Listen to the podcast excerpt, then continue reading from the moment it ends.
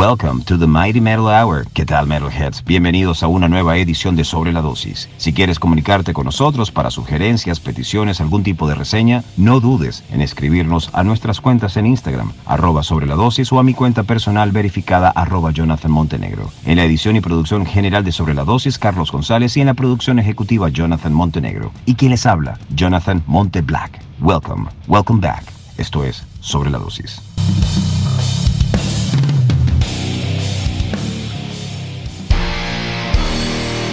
Si prefieres escucharnos en su versión musicalizada, encuéntranos en Apple Podcast o iVoox. Ahora sí, comencemos. This is my three questions to Brittney Slayes.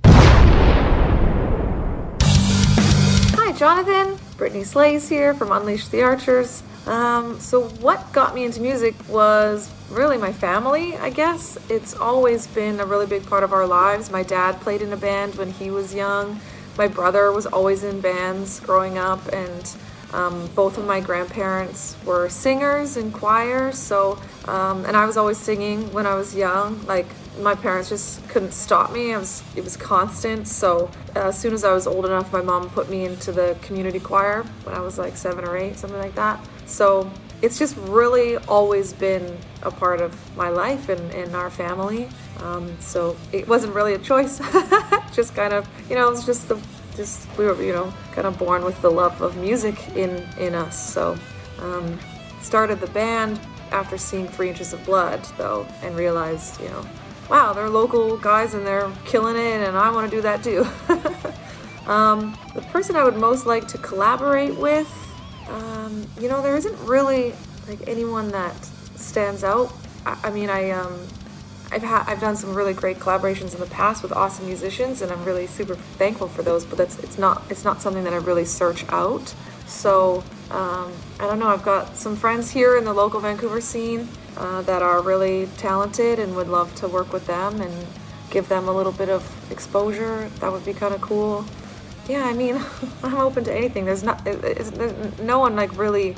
Well, I guess maybe like singing with the singer of Blind Guardian. Can't remember his name is totally escaping me right now. I don't know why, um, but he's got a really rad voice. I don't know. It'd be cool to sing with him. I guess because he's just he, you know, he's so unique, and you can kind of just pick him out no matter what it is that he's doing. So it'd be cool to to, to sing with him because then our voices would just be so different. It'd be such a cool contrast. But other than that, I guess no, yeah, anyone.